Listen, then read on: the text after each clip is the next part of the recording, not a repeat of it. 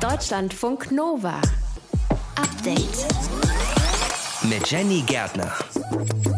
Bodo Ramelow bleibt Ministerpräsident von Thüringen. Der Antrag auf ein Misstrauensvotum, angestoßen durch die AfD, wurde heute nämlich abgelehnt. Es stand ja nur Björn Höcke zur Wahl, der ja den Ministerpräsidenten Bodo Ramelow ablösen wollte. Er hat alle Stimmen seiner Fraktion bekommen und hat keine Stimmen von den anderen bekommen. Alle anderen, die an der Wahl teilgenommen haben, haben gegen ihn gestimmt. Ähm, die CDU hat ja nicht mit abgestimmt. Äh, die sind beim Aufrufen der Namen sitzen geblieben. Henry Bernhard ist das aus Thüringen. Warum die AfD den Antrag überhaupt eingebracht hat, hat. Das besprechen wir heute im Update-Podcast. Außerdem will ich von euch wissen, woraus trinkt ihr denn euer Wasser oder eure anderen Getränke? Zwei Supermärkte werben ja gerade mit PET-Flaschen, die besonders umweltfreundlich sein sollen. Zu 100 Prozent sollen die aus recyceltem Plastik bestehen. Vielleicht habt ihr die Werbung dazu gesehen. Wir nehmen das zum Anlass und wollen klären, wie umweltfreundlich sind denn PET-Flaschen überhaupt? Was hat sich da in den letzten Jahren getan? Wir starten aber mit sehr, sehr vielen Menschen, die in den letzten Tagen geholfen haben, die im Einsatz waren, zum Beispiel in den betroffenen Gebieten der Hochwasserkatastrophe, die hören sich dann natürlich unglaublich viel an. Schlimme Geschichten, aber auch Einsatzkräfte brauchen Unterstützung. Sie brauchen Gesprächspartner, wo sie eigentlich erzählen können, welchen Stress sie ausgesetzt sind. Und der Gesprächspartner, die Gesprächspartnerin muss da einmal dieselbe Sprache sprechen. Also die Einsatzkräfte haben ja einfach eine eigene Sprache. Ich muss wissen, was ein MANF ist und was ein DGL ist. Das wollen die dann nicht jemandem erklären. Das sagt der Notfallseelsorger Albrecht Röpp Röpke. Wie diese Hilfe aussieht, an wen sich die Einsatzkräfte wenden können, all das besprechen wir heute Abend im Update-Podcast am Freitag, 23. Juli. Auf geht's! Deutschlandfunk Nova. Die Hochwasserkatastrophe in den vergangenen Tagen, in der vergangenen Woche hat das Leben vieler Menschen komplett verändert. Viele haben Angehörige verloren, ihre Häuser, ihre Existenz. Aber es gab auch eine Welle der Solidarität. Viele Leute sind wirklich dahin oder haben Spenden gesammelt, haben geguckt, dass sie in den Flutgebieten helfen können vor Ort und das zusammen mit tausenden Einsatzkräften vom Technischen Hilfswerk, von der Polizei und der Bundeswehr. Aber wie gehen wir, wenn wir geholfen haben, mit dem Erlebten selber um? Das ist doch die große Frage. Mintu Tran aus dem Update-Team. Was haben diese Helfer erlebt in den vergangenen Tagen? Ja, die vielen tausenden privaten Helfer und Helferinnen, die in die betroffenen Gebiete gefahren sind, die haben wahrscheinlich Ähnliches erlebt wie unsere Kollegin Felicitas Böselager. Sie kommt aus dem Ahrtal und hat im DLF-Podcast der Tag über ihre Eindrücke berichtet. Es riecht nach Öl und Schlamm und auch schon nach Müll. Alle Sinne äh, sind auf Hochanspannung, wenn man dort durchgeht. Man hört die ganze Zeit die Hubschrauber. Das ist wie in so einem schlechten Kriegsfilm. Klingt das ja, dieser Sound, wie wenn man im Kino sitzen mhm. würde und die ganze Zeit kreisen die Hubschrauber. Es sieht schlimm aus und dazu blickt man halt wirklich an jeder Ecke in verzweifelte Gesichter. Ja, sehr, sehr eindrucksvoll, was sie da schildert. Ähm, sie hat das klar für den Deutschlandfunk berichtet, aber vor allem war sie da, um zu helfen. Solche Eindrücke gehen natürlich nicht spurlos an den Helfenden vorbei, ne? Ja klar, vor allem an den privaten Helfern und Helferinnen nicht. An Angehörige zum Beispiel, wie Felicitas eine war, die eben wieder zurück in die Heimat fahren, um zu helfen äh, und dann sehen den Ort, wo man aufgewachsen ist, wo man all seine Kindheitserinnerungen gemacht hat und der ist dann in dem Zustand oder dass es sogar in vielen Orten diesen Ort so nicht mehr gibt, ähm, dass Menschen, die man kennt oder denen man nahesteht, so hart von dieser Katastrophe getroffen worden sind. Das ist psychisch für diese Menschen auch eine riesige Belastung, klar. Aber die Menschen halten da zusammen und helfen sich auch, sagt Felicitas.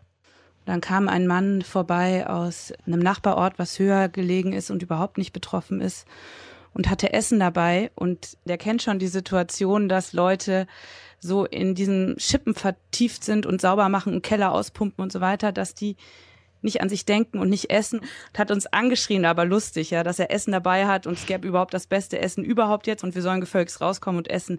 Der hat uns das fast befohlen. Und das hat so gut geklappt und war so wichtig für alle, die da geholfen haben. Ja, das ist auch eine lustige Geschichte, aber es zeigt halt auch einfach, die Menschen, die halten zusammen und das hilft auch, um das irgendwie gemeinsam zu verarbeiten. Ja, das kann ich absolut nachvollziehen. Vor Ort sind dann halt auch viele Notfallseelsorger. Betreuen die dann auch die Helfenden?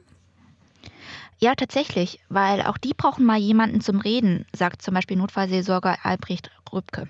Das heißt, die brauchen Gesprächspartner, wo sie eigentlich erzählen können, welchen Stress sie ausgesetzt sind. Und der Gesprächspartner, die Gesprächspartnerin muss da einmal dieselbe Sprache sprechen. Also die Einsatzkräfte haben ja einfach eine eigene Sprache. Ich muss wissen, was ein MANF ist und was ein DGL ist. Das wollen die dann nicht jemandem erklären. Ja, also auch die professionellen Einsatzkräfte, nicht nur die privaten Helfer, die brauchen einfach Menschen, die ihnen vor allem zuhören und nicht noch mehr Fragen stellen. Also eine Person, die einfach weiß, die ist auf demselben Stand, professionellen Stand wie ich, mit der kann ich das alles teilen, ohne mich groß erklären zu müssen. Das ist ganz wichtig. Ich habe mich gerade gefragt, brauchen die Einsatzkräfte denn auch mal mehr als einfach nur ein kollegiales Gespräch? Also die können ja auch ein Trauma bekommen von der Sache. Ja, also eigentlich sind ja vor allem die professionellen Einsatzkräfte darin geschult, das alles nicht so an sich ranzulassen und ihre Distanz zu wahren und ihre Einsätze ganz klar von ihrem Privatleben und ihrer Psyche zu trennen. Das ist ja auch gesund, erklärt Albrecht Röpke. Ein Problem ist, wenn das sozusagen in einer bestimmten Situation nicht klappt. Und oft erlebe ich, dass das, das Kleinigkeiten sind. Also, dass der tote Mensch, den ich berge, dasselbe T-Shirt anhat wie mein Partner, meine Partnerin. Das heißt, dass meine Strategien, das fernzuhalten, gesund fernzuhalten von mir, nicht mehr klappen, weil mich irgendein Detail an etwas Persönliches erinnert, an mein Leben. Das ist sehr massiv belastend, weil ich dann auf einmal mich identifiziere mit dem Opfer. Ja, genau. Also solche Fallstricke, die können eben den Blick der Einsatzkräfte auf ihren Einsatz verändern. Und das Gemeine ist, dass die Einsatzkräfte in der Situation das gar nicht so merken, sagte Röpke, weil die dann so damit beschäftigt sind, erstmal den Menschen zu helfen. Und erst viele Stunden später, eben nach dem Einsatz, macht sich diese größere psychische Belastung auch bemerkbar. Und um das zu verarbeiten, brauchen sie dann auf jeden Fall auch psychologische Betreuung und Hilfe helfen kann einem die Psyche ganz schön aufwühlen. Das merken viele Helfende und Einsatzkräfte bei den Hochwasserkatastrophen der vergangenen Woche. Warum das so ist und wie damit umgegangen werden kann, darüber haben wir gesprochen mit Mintu Tran aus dem Update-Team. Danke dir. Deutschlandfunk Nova. Update. Da ist wirklich was los in Thüringen. Nichts mit Sommerpause und Ruhe. Heute hat die AfD sich vorgenommen, den Ministerpräsidenten Bodo Ramelow von der Partei Die Linken zu stürzen, haben deswegen einen Misstrauensantrag gestellt. Heute Nachmittag ist darüber abgestimmt worden. Und das Ganze ist gescheitert. Henry Bernhard ist unser Landeskorrespondent in Thüringen. Wie genau ging die Abstimmung denn aus? Also wer hat gegen wen gestimmt? Sie ist genauso äh, ausgegangen wie erwartet. Es stand ja nur Björn Höcke zur Wahl, der ja den Ministerpräsidenten Bodo Ramelow ablösen wollte. Er hat alle Stimmen seiner Fraktion bekommen und hat keine Stimmen von den anderen bekommen. Alle anderen, die an der Wahl teilgenommen haben, haben gegen ihn gestimmt. Die CDU hat ja nicht mit abgestimmt. Sie sind beim Aufrufen der Namen sitzen geblieben. Und Mario Vogt, aber der Fraktionsvorsitzende der CDU, äh, hat vorher in der Aussprache die AfD ein braunes Gift genannt und hat nochmal richtig mächtig ausgeteilt gegen die AfD. Heute erleben wir die nächste Attacke auf den Parlamentarismus. Wir erleben ein Schauspiel, eine Schmierenkomödie, eine Inszenierung, die nichts anderes im Sinn hat, als das Parlament und unser Land verächtlich zu machen. Und diese Farce, um die es hier heute geht, diese Attacke, diese PR-Aktion, diese billige Inszenierung, die machen wir nicht mit. Ja, und so hat die CDU nicht mit abgestimmt und dennoch ist die Abstimmung ausgegangen wie erwartet. Die AfD ist also gescheitert. Warum hat die heute denn gegen den Ministerpräsidenten von der Linken diesen Antrag überhaupt gestellt? Na, ob man das Scheitern nennen kann, ist ja noch eine andere Frage. Also Björn Höcke, der Fraktionsvorsitzende, hat im Plenum darum geworben, äh, dass er gewählt würde und Bodo Ramelow abgewählt wird. Und sein parlamentarischer Geschäftsführer, aber Stefan Möller, sagte mir vor der äh, Abstimmung etwas völlig anderes, was der Wahrheit wahrscheinlich näher kommt. Die meisten Leute denken ja, wir wollen Bodo Ramelow ablösen, aber das stimmt gar nicht. Wir sind ja nicht naiv.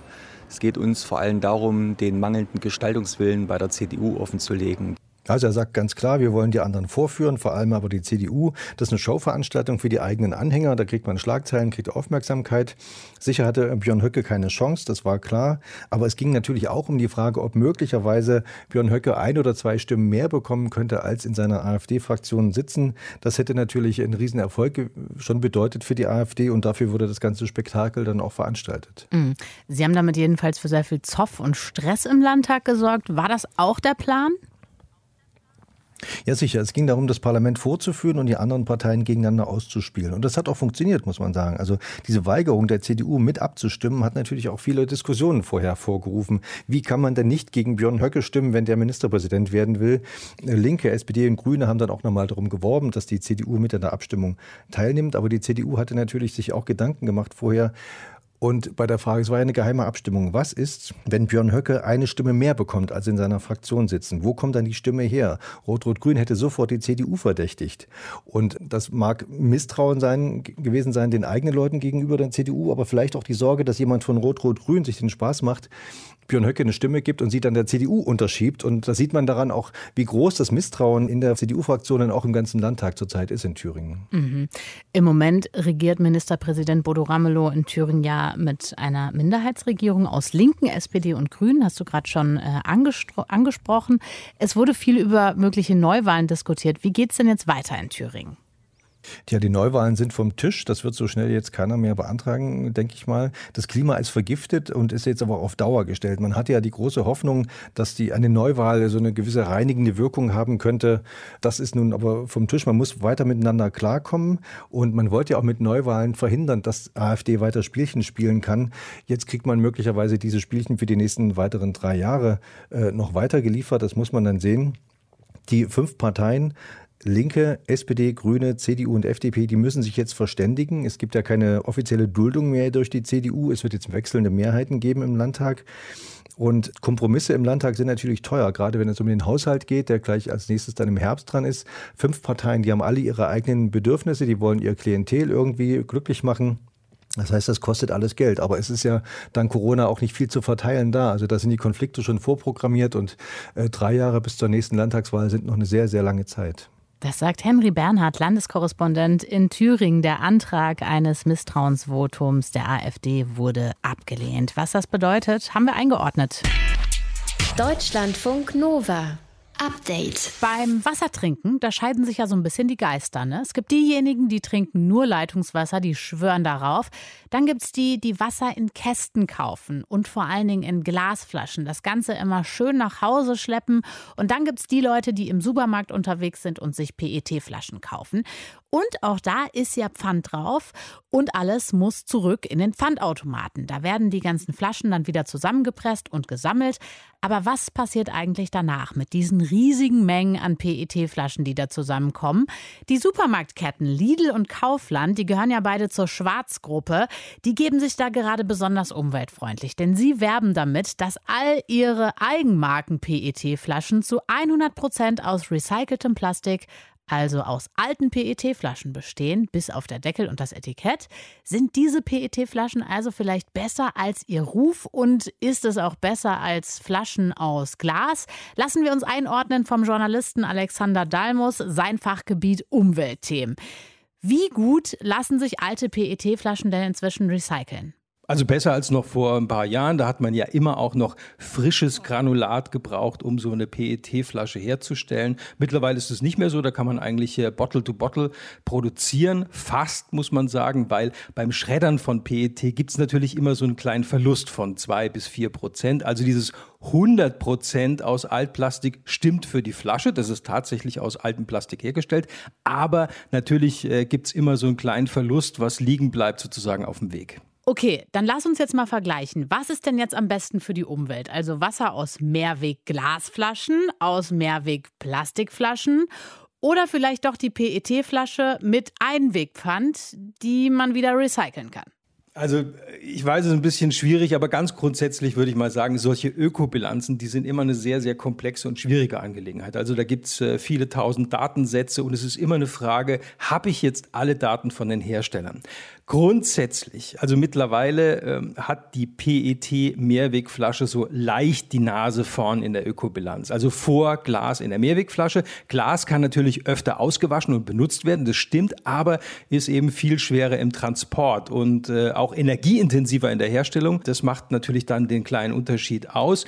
Und PET-Flaschen äh, mit Einwegpfand, wenn die natürlich äh, aus äh, Rezyklat hergestellt sind, stehen da in nichts nach mittlerweile, wenn es aus der Region Produktion kommt. Was der Vorteil von Glas ist, und da ist es unschlagbar, was die Lebensmittelsicherheit angeht, da ist es inert, wie man sagt. Also vom Glas kommen also sicher keine Stoffe wieder an die Lebensmittel dran. Und das äh, macht äh, bei den Verbrauchern immer so ein gutes Gefühl oft. Du hast gerade schon die Transportwege angeschnitten. Inwieweit kommt es auf die denn an, wenn es ums Wasser geht?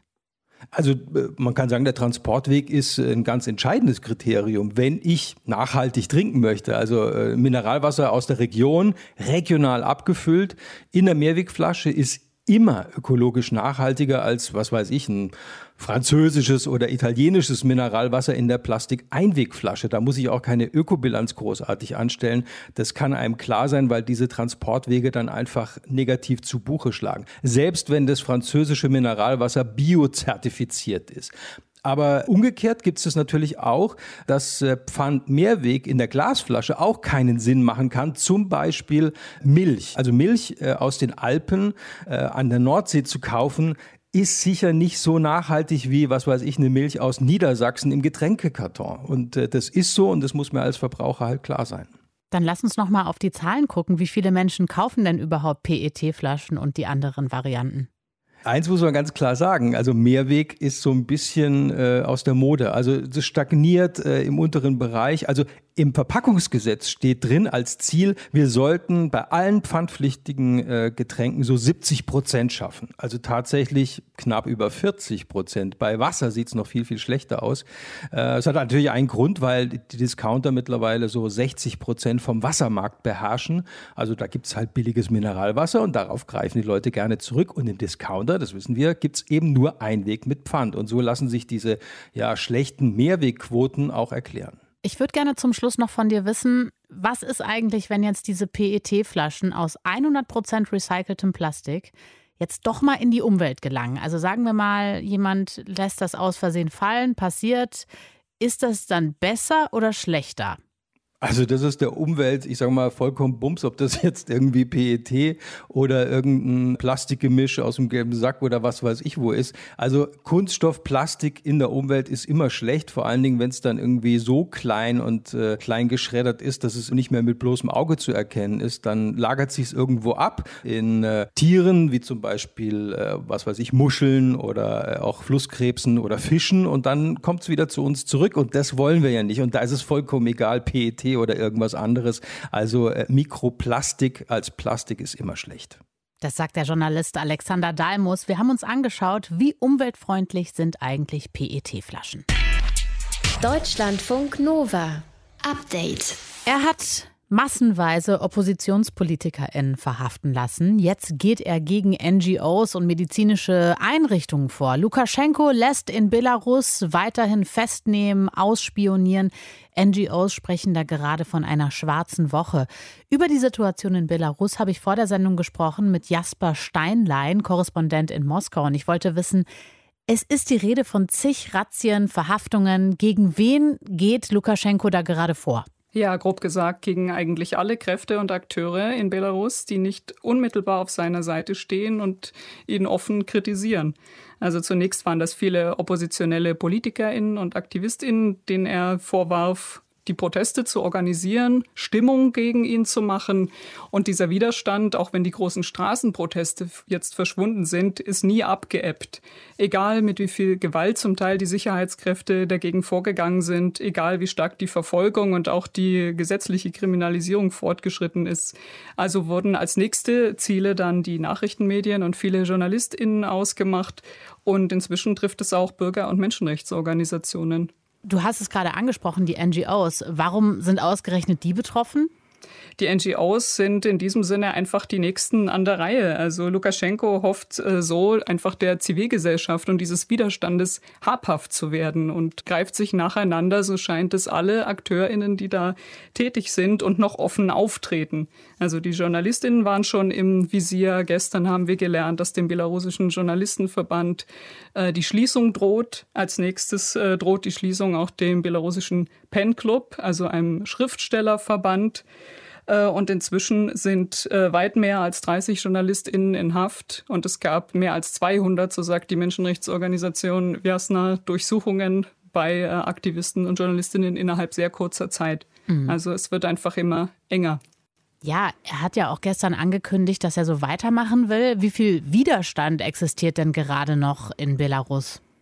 Also das ist gerade der Punkt, der Lukaschenko offenbar so viel Angst macht. Denn bei aller Gewalt, bei aller Einschüchterung, bei aller juristischen oder formaljuristischen Verfolgung gibt es weiterhin Menschen, die bereit sind, gegen ihn sich auszusprechen und gegen das System zu protestieren. Diese großen Massendemonstrationen, die wir aus dem Sommer 2020 kennen, die sind weitestgehend verschwunden. Aber es gibt schon immer noch Protestaktionen im Verborgenen. Also man trifft sich maskiert im Wald beispielsweise und tanzt dort in den Farben weiß-rot-weiß, die inzwischen nicht mehr offen getragen und gezeigt werden dürfen. Und das filmt dann jemand und dieser Clip verbreitet sich im Netz zum Beispiel. Und gegen das, was in den Köpfen der Belarusinnen passiert, kommt er ohnehin nicht an. Also auch wenn sich diese prominenten Namen, die wir zuletzt äh, damit verbunden haben und die oft eher Symbolfiguren dieses Widerstands sind, schon gar nicht mehr frei in Belarus bewegen können oder das Land verlassen haben. Ja, viele sind ja wirklich geflohen. Wohin sind die meisten geflohen? Also sehr viele haben sich äh, angesammelt in Polen und in Litauen, in den anliegenden Staaten. Das ist eine sehr umtriebige belarussische Diaspora, die sich da inzwischen äh, gebildet hat und auch sehr politisch-gesellschaftlich aktiv ist und auch international auftritt.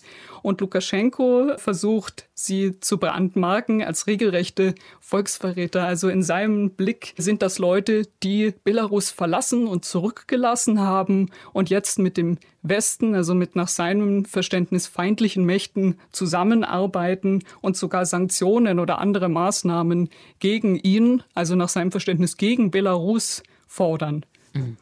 Also bei ihm hat man wirklich das Gefühl, der scheint sich seiner Vorgehensweise sicher zu sein. Wer unterstützt Lukaschenko?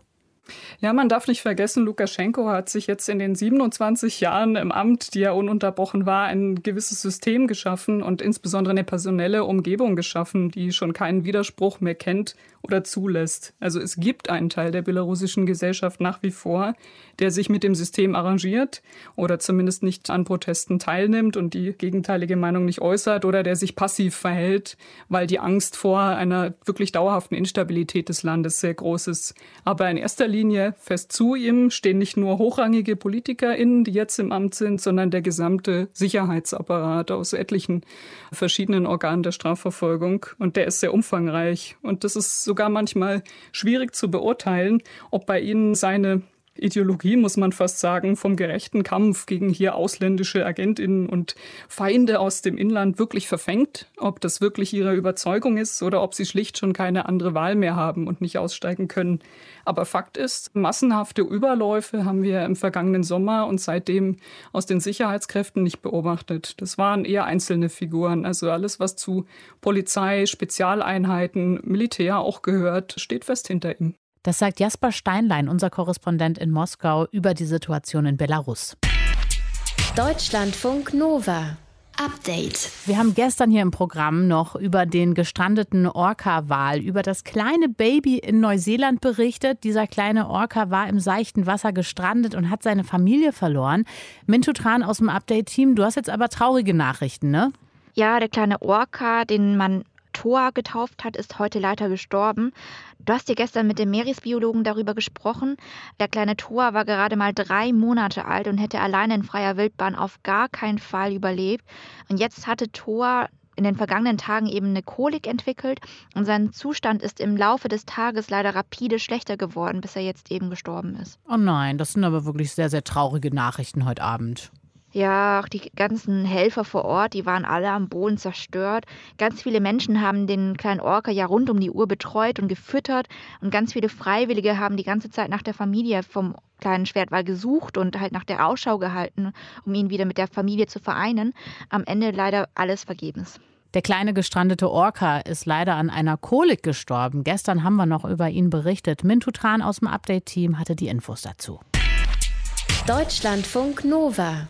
Update. Für manche Menschen in den USA ist er geradezu heilig. Dieser zweite Zusatzartikel der Verfassung, das Recht auf den Besitz und das Tragen von Waffen. Es hat schon viele Versuche gegeben, das Waffenrecht in den USA stärker einzuschränken, aber das ist oft an der Verfassung und am Widerstand der Waffenlobby gescheitert. Die Stadt San Jose in Kalifornien, die will jetzt als erste US-Stadt überhaupt etwas Besonderes machen. Sie will nämlich die Waffenbesitzerinnen und Besitzer zur Kasse bitten und zwar über eine Haftpflichtversicherung. Und das gefällt der Waffenlobby natürlich überhaupt nicht. US-Korrespondent Nils Dams hat das Thema vor Ort recherchiert. Was soll genau mit dieser Haftpflichtversicherung bezweckt werden? Wofür ist die da? Die soll tatsächlich genauso funktionieren wie eine Haftpflicht fürs Auto. Wenn ein Unfall passiert, ich also anderen schade, dann zahlt die Versicherung. In den USA sterben jedes Jahr 500 Menschen durch Unfälle mit Waffen. Die werden, so tragisch das klingt, versehentlich erschossen. Über 25.000 werden pro Jahr dadurch verletzt. Und dann würde die Versicherung einspringen und Kosten übernehmen. Zusätzlich soll es in San Jose auf jede Waffe noch eine Gebühr geben. Damit sollen dann die Kosten zum Beispiel für die Polizeieinsätze gedeckt werden. Allein in Kalifornien sind das Kosten von fast anderthalb Milliarden Dollar pro Jahr.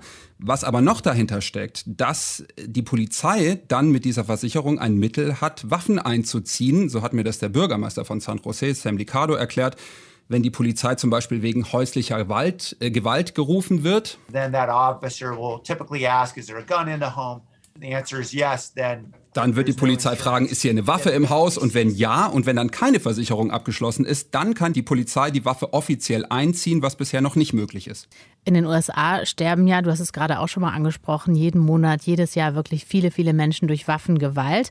Hm, war das für die Stadt auch so unmittelbar der Auslöser für diesen Plan, die Waffenbesitzer zur Kasse zu bitten?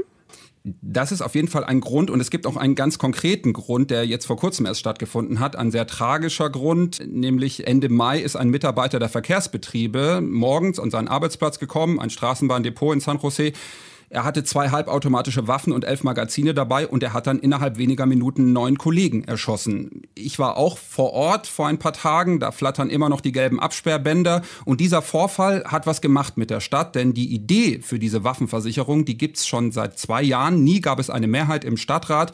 Kurz nach den Morden im Mai hat der Bürgermeister diese Idee nochmal vorgeschlagen und vorgebracht und dann eine Mehrheit dafür bekommen. Ich könnte mir vorstellen, die Waffenfans, die Waffenlobby, die ja immer sehr groß ist in den USA und auch sehr laut, die sind wahrscheinlich nicht so begeistert. Welche Argumente haben sie denn? Also die sehen natürlich ihr Grundrecht auf Waffenbesitz in Gefahr, wie immer, wenn es nur ansatzweise darum geht, dass die geschätzt 40 Millionen Waffen hier in Kalifornien besser kontrolliert werden sollen.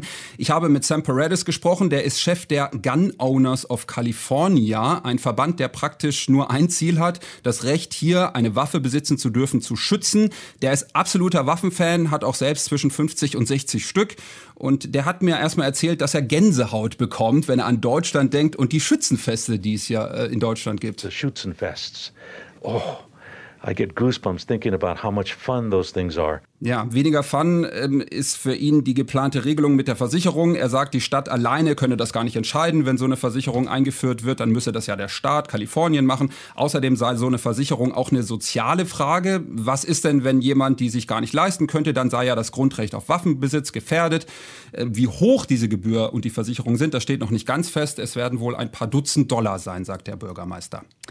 Wie stehen denn die Chancen, dass diese Extraversicherung für Waffenträger dann auch wirklich Bestand hat und dass sie nicht womöglich gegen die amerikanische Verfassung verstößt?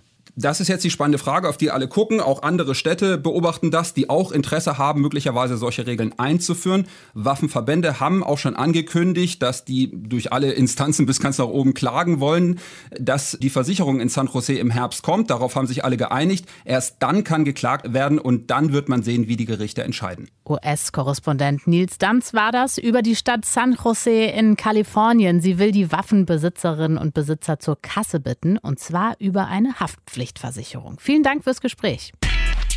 Deutschlandfunk Nova. Update. Ich finde, das sieht immer super schön aus, wenn irgendeine Hauswand so richtig schön grün ist, wenn es da so entlang wächst.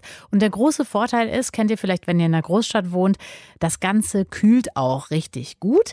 Die Stadt Wien findet es auch gut. Nicht nur, dass es schön aussieht, sondern die haben sich eben auch auf die Fahne geschrieben, wir wollen unsere Gebäude stärker begrünen für die Umwelt.